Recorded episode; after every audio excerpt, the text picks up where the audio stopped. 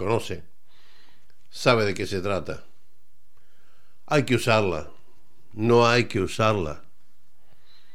Yo creo que es materia personal también, aparte, si usted sigue las discusiones de los distintos países y de los distintos criterios médicos, unos dicen que sí, otros dicen que no. Personalmente creo que algo debe hacer, para algo debe servir, por lo menos cuando usted está en el transporte público. ¿Y por qué? ¿Por qué no usarla? ¿Y por qué hay gente rebelde? ¿Y por qué en un país dicen que sí? En este país han dicho por mucho tiempo que no se use a menos que sea estrictamente necesario. ¿Cuándo es estrictamente necesario? ¿Quién decide que es estrictamente necesario? ¿Cómo usted determina? Bueno, si está en transporte público, si está en un lugar donde hay mucha gente, por supuesto en una fiesta, ni hablemos cuando la fiesta sea permitida, porque ahora volvimos otra vez a las restricciones, le parezca o no. Por ejemplo, se había abierto el, tema de eh, los, deportes comunitarios. Todos estaban muy contentos. Con lo que ha pasado en Victoria, este resurgimiento de Victoria y esta repercusión que ha tenido aquí en New South Wales, que después les cuento, eh, eh, en New South Wales, en este estado, se ha resuelto que los deportes comunitarios Sí, se podrán seguir jugando, pero público, un momentito. Solamente los padres o quienes estén a cargo de los niños que están jugando. No abuelos, no hermanos, no primos, nadie más. Papá o mamá o quien esté a cargo de, del adolescente o de la criatura. Nadie más. No se permite la presencia de nadie más en el ambiente circundante a la práctica del deporte. Eso en el aspecto comunitario. ¿Qué va a pasar eh, eh, en el aspecto general? Hasta el momento la cosa estaba bien. Se había permitido un porcentaje determinado a un número determinado de espectadores en lo que hace a lo que se refiere al fútbol. Pero puede pasar cualquier cosa, puede restringirse nuevamente. El Premier de Victoria dice que eh, las restricciones no se van a llevar al nivel 4, que se van a quedar al nivel 3. Aquí, aquí todavía no está determinado demasiado, pero nos encontramos con la sorpresa de que, bueno, un, chofer de un camión haciendo trabajo esencial necesario, por eso está autorizado a pasar por los estados, eh, venía viajando aparentemente desde Melbourne, paró en Crossroad, que es el hotel en donde se ha surgido este nuevo pico. Y en ese mismo hotel más tarde llegó un contingente del ejército que iba a cumplir misión en los bordes, en el borde entre New South Wales y Victoria. Durmieron ahí. Cuando continuaron el viaje a mitad de mañana se enteraron por la radio que iban escuchando mientras viajaron que ese hotel había tenido alguien infectado. Por lo tanto, ellos estaban ya encuadrados en los que tenían que hacer cuarentena. Por lo tanto, ese contingente de soldados que iba a ayudar a controlar todo esto en el borde, terminó en cuarentena también. 14 días adentro sin poder moverse. Y esperemos que no haya infectado el resto del cuartel de la Fuerza Aérea donde fueron a parar a hacer cuarentena. En Victoria, nuevamente se continúa extendiendo el virus y afectó a los asilos de ancianos.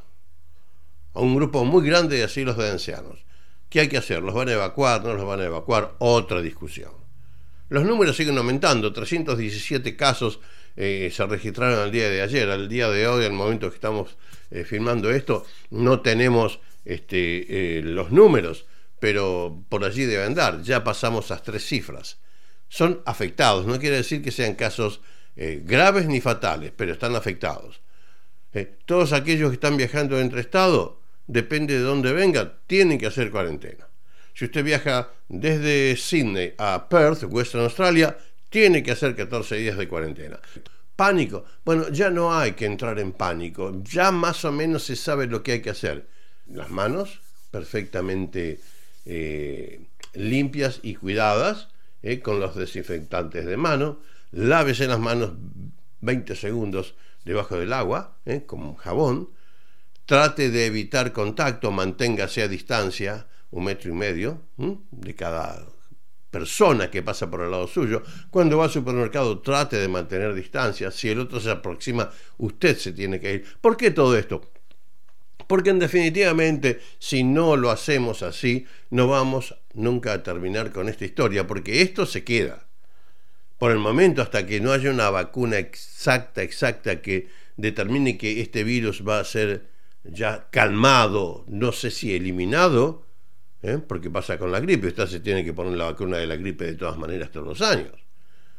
Hasta que no haya algo que lo elimine o por lo menos lo aplaque, vivirá con nosotros y tenemos que aprender a vivir con Él.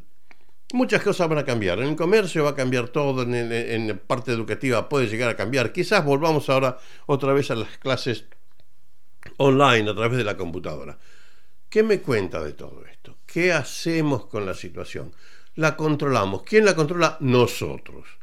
No espere también que el gobierno haga todo. Ningún gobierno, ni este, ni el otro, ni el de este país, ni el del otro país, no pueden hacer todo. Porque el gobierno por lo menos está insuflando dinero para que usted siga sobreviviendo y para que los negocios sigan por ahí. Pero como decía la, la, premier de este estado de New South Wales, eh, eh, Gladys Perexiclia, dice, no vamos a hacer un lockdown, o sea, no vamos a hacer una cuarentena en el estado porque el Estado tiene que seguir viviendo, la gente tiene que seguir trabajando, no podemos estar toda la vida encerrados. Algo hay que hacer. Tenemos que cuidarnos nosotros. No podemos vivir totalmente en lockdown. ¿Cuánto tiempo? Ya tenemos la experiencia de estos meses que han pasado y mire las consecuencias económicas. Si seguimos cerrados, ¿qué va a ser de nosotros? ¿Qué va a ser de la humanidad? Y esto es este país, será en el suyo, será en el suyo, será en el suyo. En cualquier país exactamente la misma historia. La repercusión económica es la misma. Y mamá y papá se quedan sin trabajo si mantenemos todo cerrado. Hay que cuidarse. Nos tenemos que cuidar nosotros. No espere que el gobierno y el ejército le digan, no, no, muchachos, ¿cómo ha pasado aquí en los nightclubs?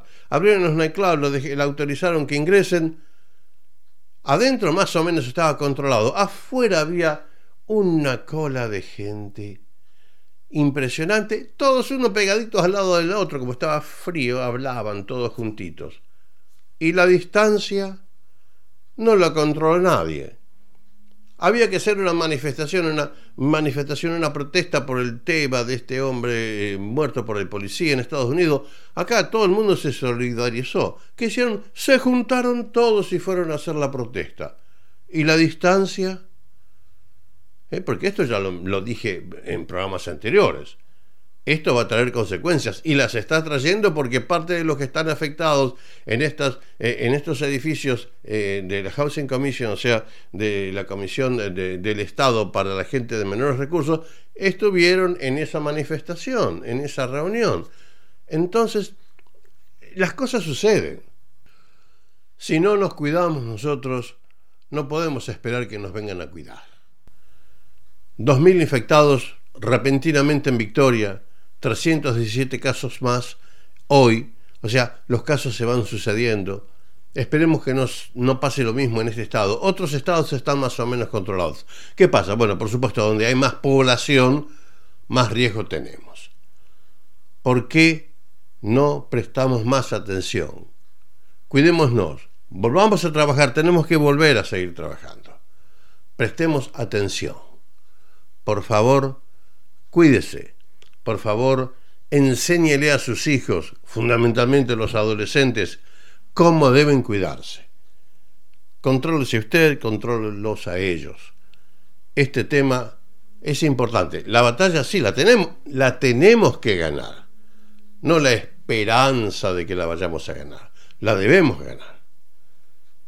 Por favor, téngalo en cuenta. Este tema lo tenemos que resolver nosotros, personalmente, una cuestión individual. Eso es lo que hoy les quería comentar. Nos vemos en la próxima.